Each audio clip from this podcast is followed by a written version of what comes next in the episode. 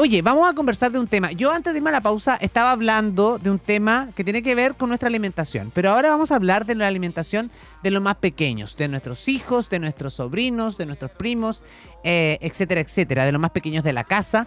Eh, siempre se dijo que había un índice de obesidad importante en nuestro país. Eh, en lo, particularmente los escolares, ¿no? De qué estaban comiendo nuestros escolares, cuáles eran las meriendas, qué es lo que llevaban a la sala de clase.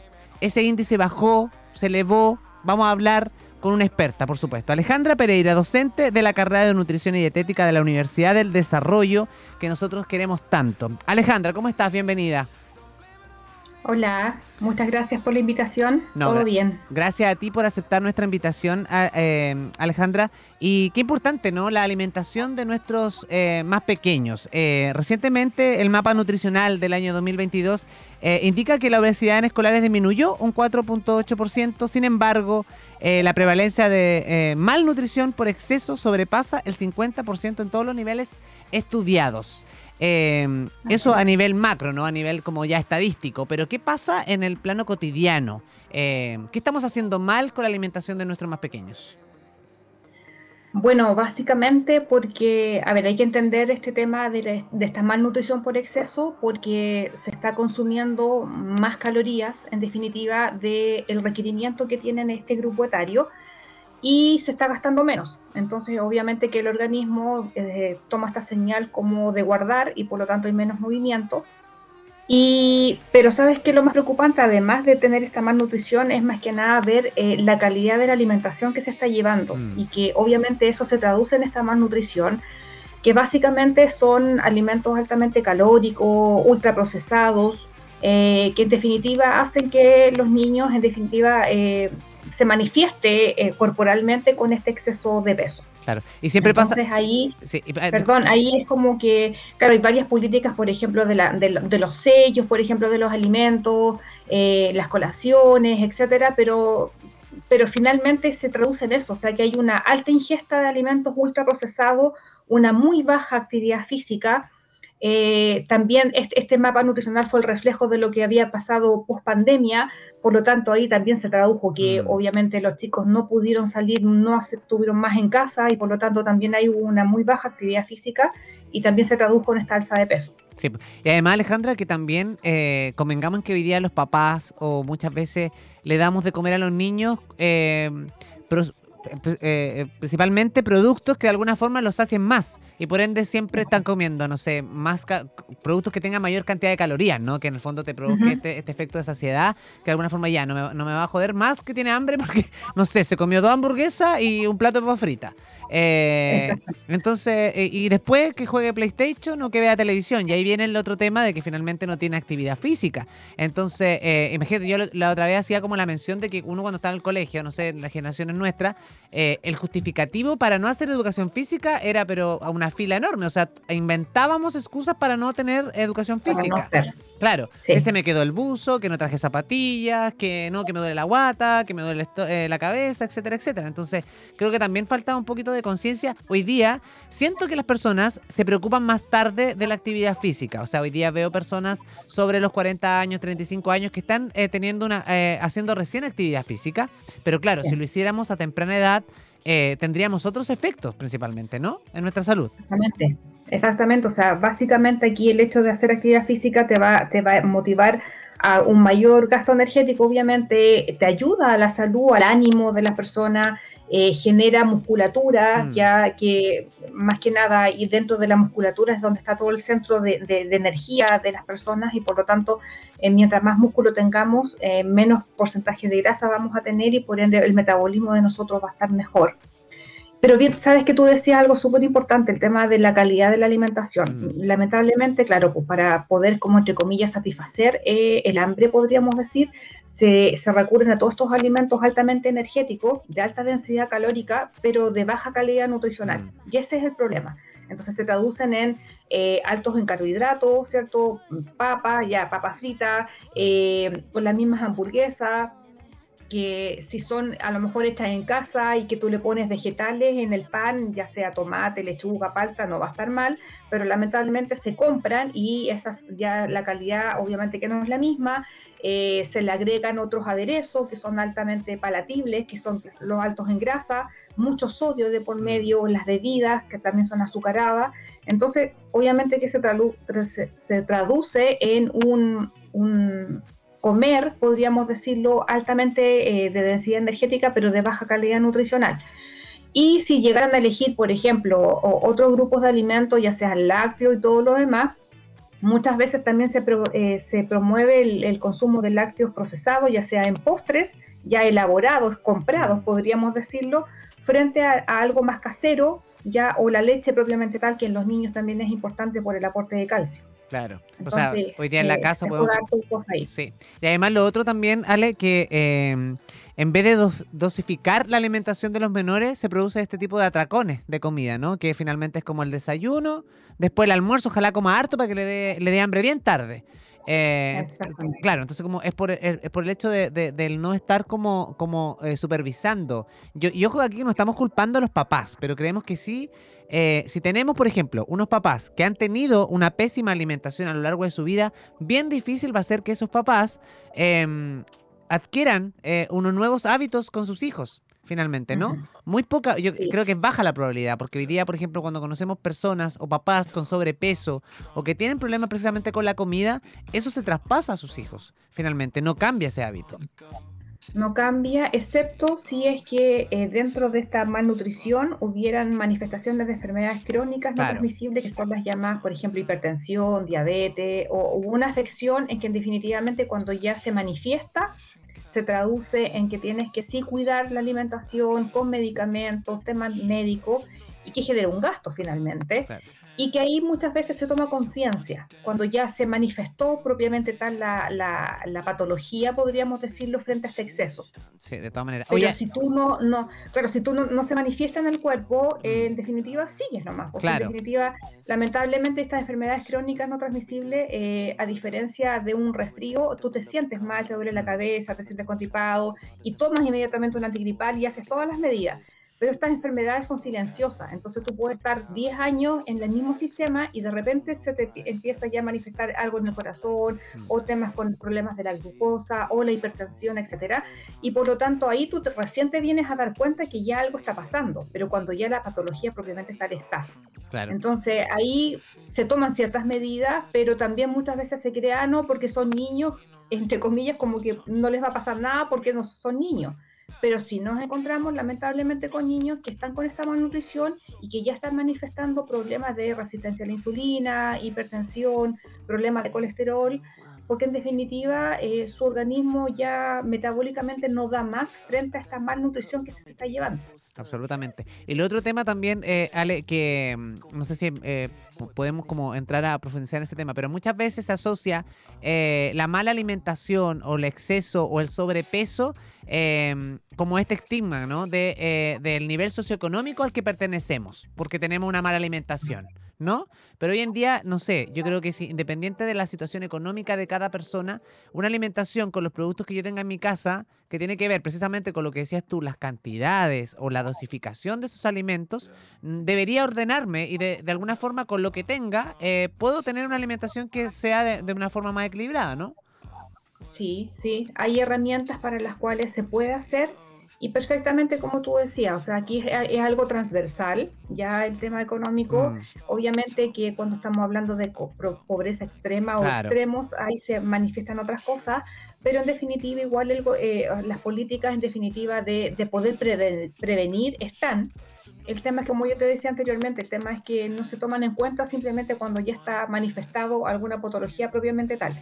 Ahora con el tema, claro, o sea, tenemos herramientas eh, de las cuales podemos perfectamente eh, tomar mano como para poder hacer cosas preparadas en casa. Si ahí también está el llamado, porque también se, se, trabaja mucho con la falta de tiempo y que las personas muchas veces dicen, ah, ya, ¿para qué voy a preparar, no sé, una pizza en casa que podríamos, por ejemplo, la misma masa y ponerle más vegetales? Y menos sal, quizás, claro. Exactamente. O el tema, por ejemplo, de preparar el mismo sándwich, a lo mejor mejorado, ¿por, qué no lo hacemos en casa? ¿Por qué pedirlo? Mm. ¿Me entiendes? Entonces todas esas, esas, medidas se pueden hacer, pero lamentablemente es como, como estamos en esta dinámica del tiempo, de que todo es rápido, que no tengo tiempo para preparar cosas, en definitivamente recurrimos a estas cosas ultraprocesadas o que se venden fuera y que muchas veces eh, tienen baja calidad nutricional. Sí, y de todas maneras, yo siempre hago el llamado que, por ejemplo, en el caso de las verduras, que muchas veces veo personas que compran las verduras carísimas en los supermercados y mi llamado es ir a la Vega, el puestito, el carrito que está en la esquina de mi casa, o, este comercio, eh, me refiero como al mini market, que todo, en todos los barrios tenemos uno, que hay verduritas.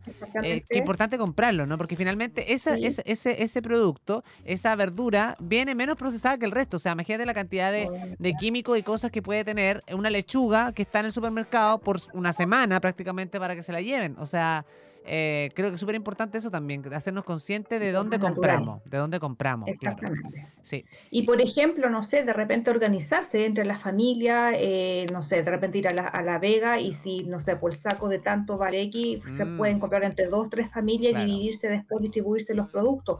Muchas veces uno para abaratar costos puede buscar diferentes instancias, pero obviamente que siempre una feria, un minimarket, como tú decías, la misma Vega, eh, vas a encontrar productos naturales mucho más baratos que en los supermercados o ya con el, producto propiamente elaborado. Sí, y además está ayudando a la economía más eh, minorista, ¿no? Como a, nuestras pymes que tanto lo necesitan. Y por otro lado, Alejandro, también, el otro punto que quería tocar, el consumo de bebidas. O sea, a mí me impresiona la cantidad, sobre todo los fines de semana, en los patios de comida, particularmente del mall, donde los niños consumen bebida pero de una forma desbordante. O sea, eh, y además que no te sirven un vasito de bebida. La hamburguesa o la papa frita viene acompañada de este medio litro de bebida.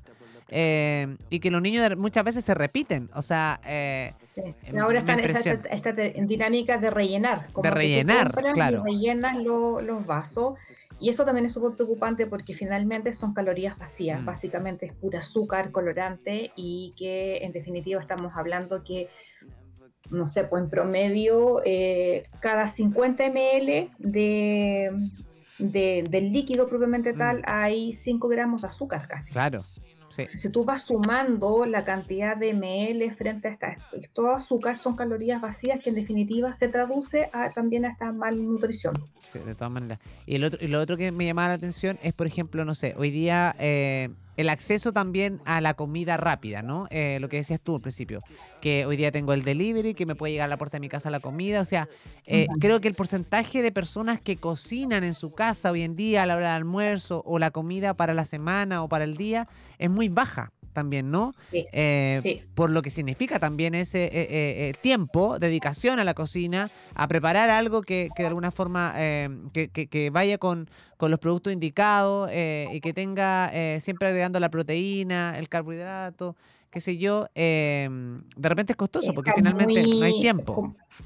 Exactamente, la mm. falta de tiempo es uno de los, de los gatillantes y además el tema de que esto te lleva a, por ejemplo, dentro de las guías alimentarias, por ejemplo, te dice que ya una, una o dos veces a la semana comas pescado durante, eh, ya, por ejemplo, las legumbres que también se dejan de comer, eh, que, que, por lo menos eh, una o dos veces dentro de las carnes sean carnes blancas, carne roja o el huevo. Mm. Eh, entonces, todas estas guías alimentarias que de alguna forma nos ordenan la alimentación, ya sea en forma diaria o semanal, también se va perdiendo por esto, por el tema de que la preparación de los alimentos no está haciendo en casa muchas veces y que en definitiva se termina pidiendo todos los días o, muchas veces en la semana, podríamos decirlo, eh, tipos de sándwich o mucha masa, podríamos decirlo, y hay falta de verdura, falta de, de fruta que, por ejemplo, el llamado de las frutas y verduras es consumir cinco veces al día, en promedio tres frutas o dos frutas diarios y dos porciones de ensalada. Y muy pocas personas, o sea, en la última encuesta de salud también salía que el 15% de la población cumple con esa indicación. Exactamente. Entonces, obviamente que, por ejemplo, el consumo de lácteos, lo mismo. Eh, el consumo de las legumbres. Prácticamente hay personas que no comen legumbres ni siquiera una vez al mes. Mm. Entonces, y no sé si lo encuentran fome, de antaño, que por lo menos todos los días lunes había un plato de legumbres o dos veces a la semana se preparaban legumbres. Sí, absolutamente. Y si tú te haces recuerdo de esas cosas, ahora muchas veces los niños, ah, no le gustan las legumbres, preparémosle otra cosa. Claro, y no, y no le gustan porque no tienen el hábito, vale, porque finalmente si, si todo lo... Y uno antes como que, no sé, en la casa de nuestros papás, uno sabía el menú semanal. Sabíamos que los lunes había lenteja o había legumbre, el martes no sabía cazuela, el miércoles, eh, no sé, croquetas de pescado con papa. O sea, uno iba, iba más o menos, ya sabía el menú de la mamá. Eh, y creo que es una programación que también deberían hacerse los padres, ¿no? Y también irse turnando al cocinar. Yo hoy día, por ejemplo, no sé, las personas que, que de alguna forma compartimos eh, nuestros departamentos con otra persona, vivimos en pareja, qué sé yo, eh, es mucho, organizarnos. Creo que es mucho es muy fácil. O sea, hoy día hacer legumbre no toma más de una hora si dejaste remojando los porotos, la lenteja, la arveja. O sea, y el resto de ir agregando el sofrito, con, no sé. Exactamente, y no requiere grandes cantidades de verduras o para poder hacerlo, simplemente zanahoria, algunas cositas. Entonces, como tú dices, también eso es súper importante el llamado a organizarse. Si tú te organizas durante la semana, una, eh, sabes lo que vas a preparar, no compras de más, mm. no vas a desechar Y no gastas. Exactamente, no gastas de más. Y lo otro, también aprender técnicas de congelar. Muchas veces tú, hay personas que igual se preparan durante la semana o el fin de semana, compran muchas cosas, preparan y dejan precongelado algunas cosas que el congelamiento no pierde las propiedades nutricionales de los alimentos, si está bien, eh, bien hecho el proceso, y por lo tanto te aliviana un poco el tiempo de poder preparar durante la semana algunas cosas o ya dejar verduras predicadas, etcétera. Entonces, hay como muchas técnicas en las cuales uno puede recurrir para poder mejorar la calidad de la alimentación, no incurrir en tantos gastos y eso no quiere decir que una vez o dos veces al mes hagas algo extra o comas algo.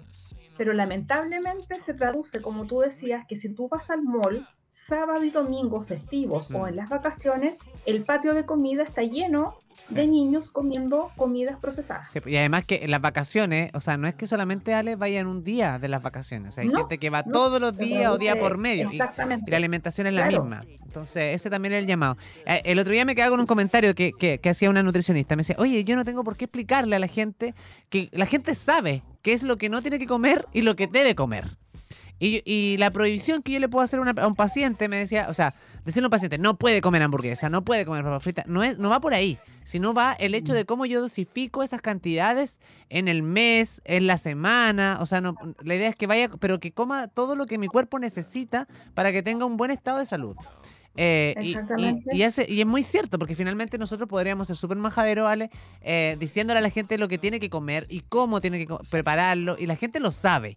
Entonces, mientras, mientras nosotros de alguna forma, como medios de comunicación, ustedes como especialistas, eh, nosotros como comunicadores, estemos cateteando y poniendo a la palestra estos temas, es para eh, que no se pierdan, para que ese llamado de alerta esté. Nosotros somos felices con que una o dos personas que nos están escuchando tomen conciencia y miren a su hijo y digan, oye, mi hijo tiene siete años y, su y dobla el peso de un niño normal. O sea, ojo ahí, o sea, a tomar conciencia desde ahora. ¿Qué, ¿Qué, es lo que estoy haciendo? Claro, porque las como yo te decía, las consecuencias en un niño lamentablemente con malnutrición no va por un tema estético. Ya aquí no estamos hablando de imagen, sino que mm. estamos hablando de salud. Y en el proceso de crecimiento, el hecho de haber un exceso de peso daña su, por ejemplo, la misma arqueación de las rodillas, el peso corporal que, que mm. sostiene los huesos. Entonces son esas cosas. Y si además no le estamos entregando los nutrientes que en definitiva ellos necesitan, andan más cansados, eh, se nota, o sea, se nota en definitiva en si le hiciéramos un examen de sangre a todos los niños, podríamos ver ahí realmente cuáles son sus excesos y muchas veces como no, los, no lo vemos porque no lo hacemos todos los días, eh, no nos damos cuenta. Absolutamente. Podríamos estar hablando toda la mañana, Ale, dando consejos, pero queríamos agradecerte, Alejandra Pereira, docente de la carrera de Nutrición y Dietética de la Universidad del Desarrollo, por habernos acompañado durante este ratito. Ojalá no sea la primera ni la última vez, Ale, eh, porque hay muchos temas. Así que ahí vamos a estar eh, coordinando con la CONI a ver si más adelante podemos hacer otra entrevista. Así que queremos agradecerte. Muchas gracias por tomarte estos minutitos con nosotros y hablar de un tema tan importante como la alimentación y en, no solamente la alimentación, sino la calidad de vida de nuestros niños eh, a medida que van creciendo y cuando llegan a la adultez. Así que te mandamos un beso y un abrazo. Muchas gracias, Ale. Un gusto. Muchas gracias. Que estén bien. Chao, chao. Chao, chao.